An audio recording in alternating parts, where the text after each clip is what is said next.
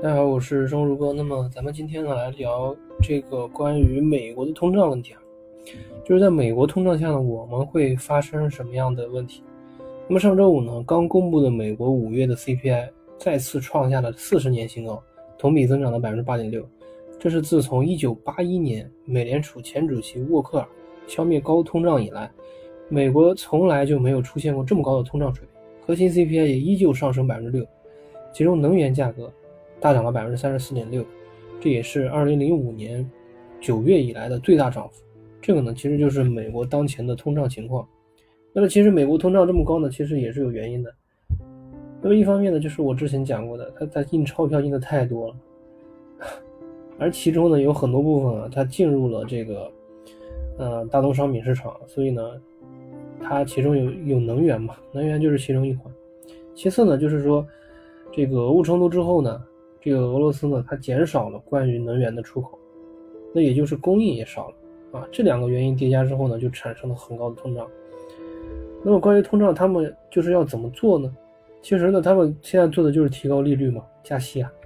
那么上周呢，这个美联储的观点越来越统一，要进一步加息缩表。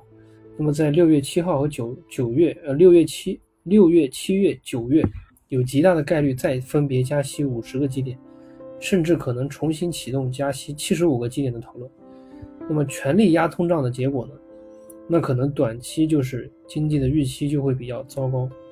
那么这些因素呢，导致我们知道啊，美国的权益市场肯定会受到冲击，而且肯定不小。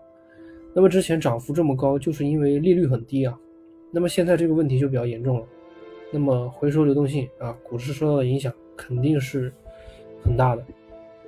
那么因此呢，有很多人还在持续看好美股，我觉得这个，我觉得这个看法不对，我不是这么想。美股的估值，说实话，之前大放水的时候，它已经涨得很多了，估值一点也不低。那么现在还在收缩流动性，肯定就是一个利空。那么对于中国来说呢？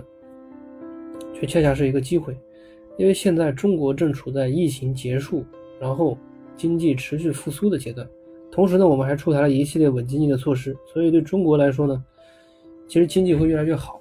而此时呢，美国的经济正在持续走低，因此大量资金进入国内是很有可能的。那么这种情况下，啊，天时地利人和，啊，催生一波牛市也不是没有可能。因此这个时候呢，其实大家应该买入低估值的龙头公司。做权益市场，啊，还有就是说，还有就是那个指数定投啊，指数基金定投，持续做定投都是可以的，还是要看好我们中国自身的这个权益市场。好了，那么咱们今天的这个内容呢就讲到这里。